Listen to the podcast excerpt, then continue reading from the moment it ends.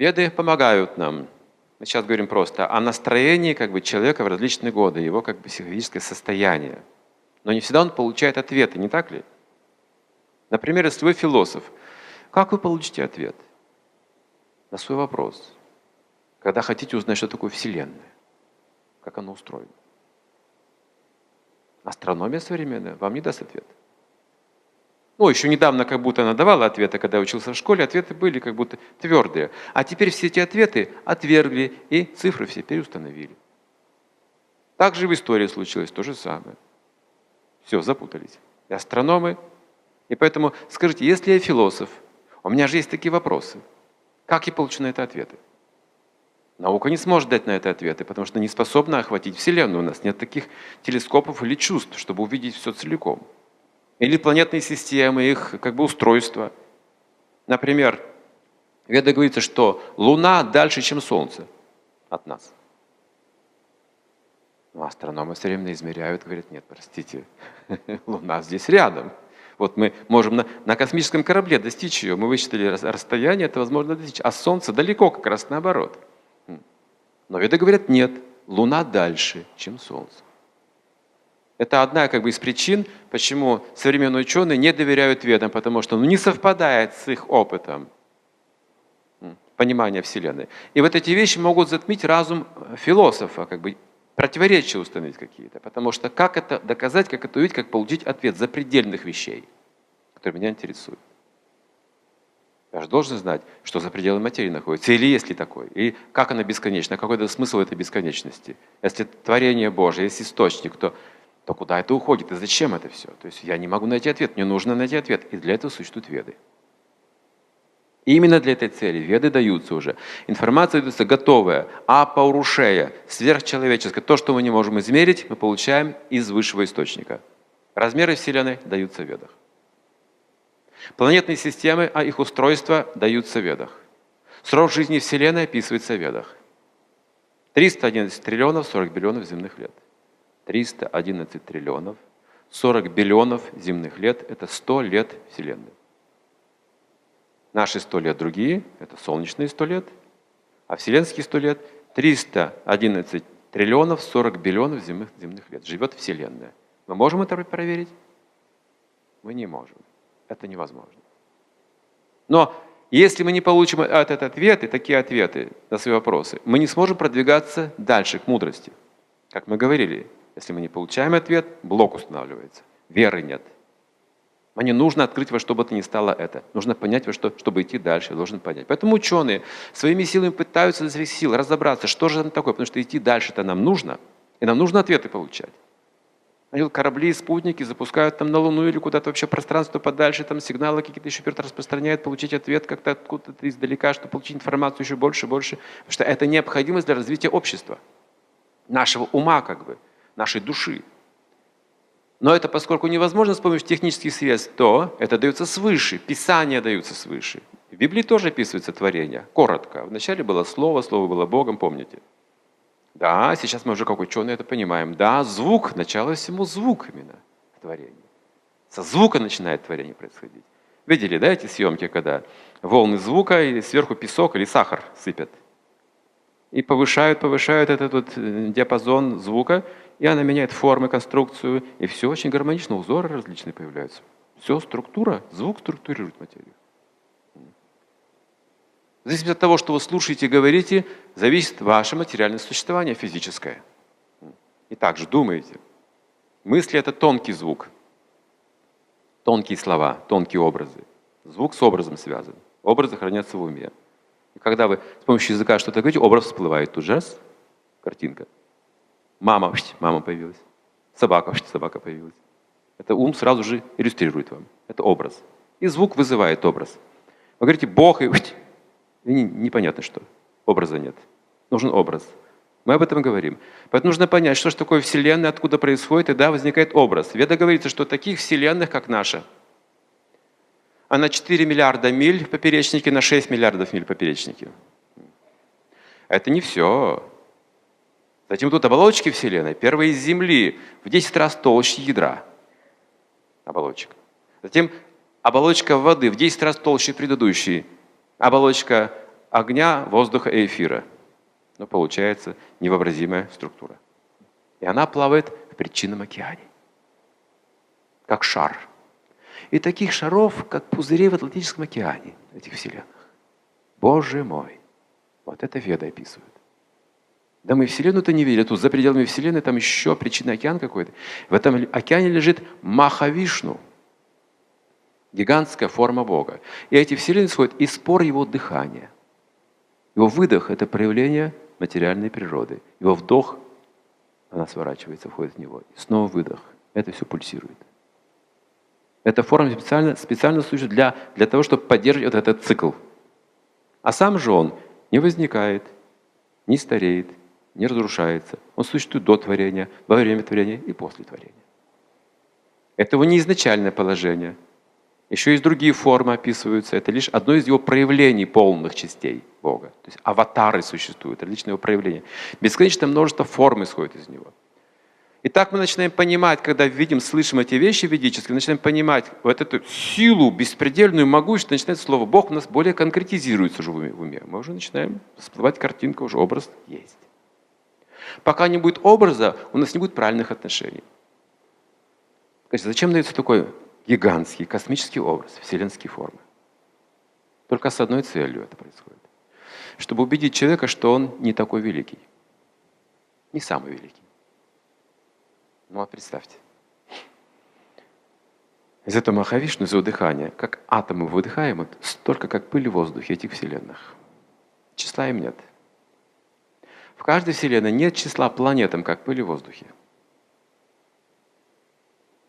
И на каждой планете много континентов. На каждом континенте много городов.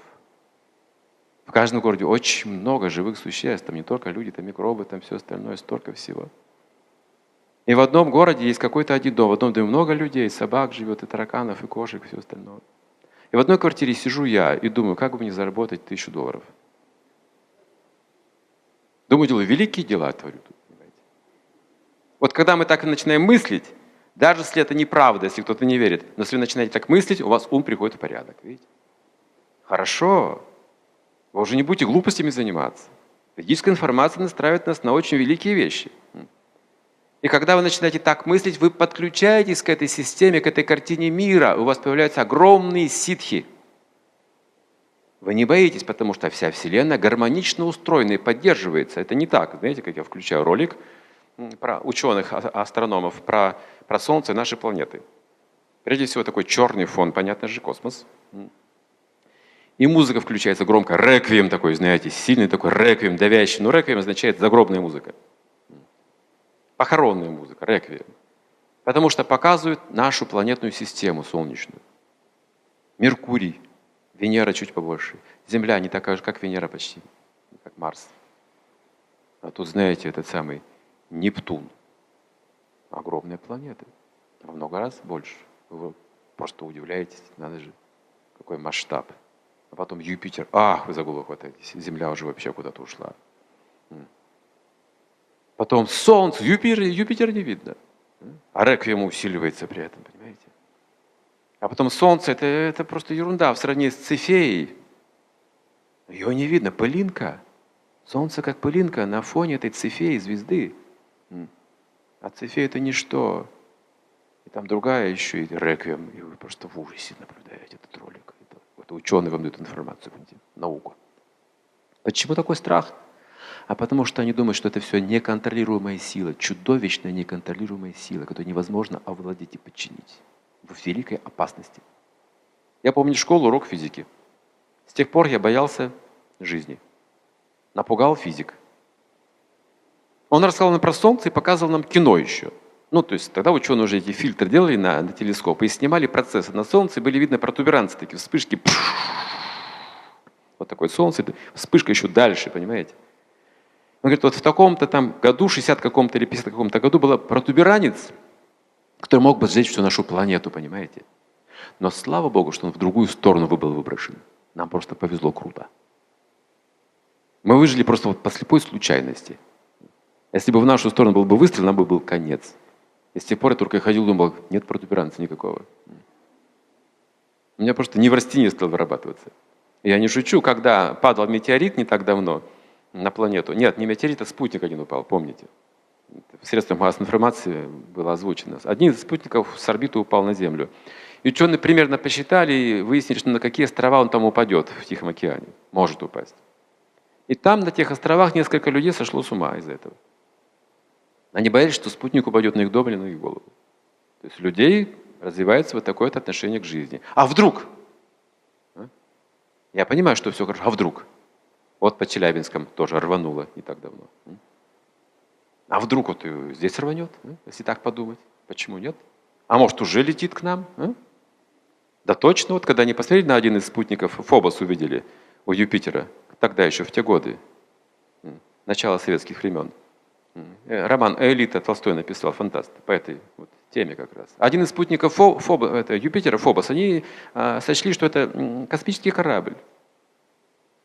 К нам летит военное какое-то, военное устройство. И вся планета готовилась к обороне в то время. Ну что говорить. 12 год планета Нибиру то же самое было в нашем случае. Ученые подняли такой шум, что готовили ядерное оружие, чтобы сбить эту планету приближающуюся. Все испугались. Так вот, это страх потому, что люди не знают, что есть высшая контролирующая сила. У них нет духовного сознания. Чакра не работает. Солнце протуберанец. Конец. А как древние называли солнце? Красносолнышко. Они радовались на это. Они знали, это мой друг, это любовь, это тепло, это жизнь. Вот какие слова они использовали. Вот она наука. Поэтому пока мы не поймем, что это создано разумным существом, будем жить с вами в страхе, на чакре страха, и будем просто выживать при помощи накопления собственности. Кстати, 12-й год, когда наступал, все думали, что будет конец. И многие а, олигархи, не буду говорить, кто конкретно, строили себе а, бункера на Алтае. Потому что по предсказаниям Алтай должен был сохраниться, потому что будет там потопы, и цунами, и землетрясения, на Алтае там безопасно. Они строили за миллионы, миллионы долларов. Компания строительная это все делала. Договоры подписывала и строили миллионы долларов туда. Но не был только один вопрос у этих олигархов. А что если не будет конца света? Как с нашими миллионами быть? Мы это тратим большие деньги на эти бункера. Ну, они сказали, если не будет, то пополам вернем, половину вернем. Так и договорились. Это страх. Видите, наступил 13-й год. А потом пойдет 14-й год. В Ведах написано, когда будет конец света. Не скоро еще, не бойтесь. Нас предупредят. Не внезапно. Бог не такой, что вот вы идете спокойно, он сзади так подкрадывается, бах по голове. Готово, вот тебе так вот. Он не такой, он говорит, я никому не завидую, равно ко всем отношусь.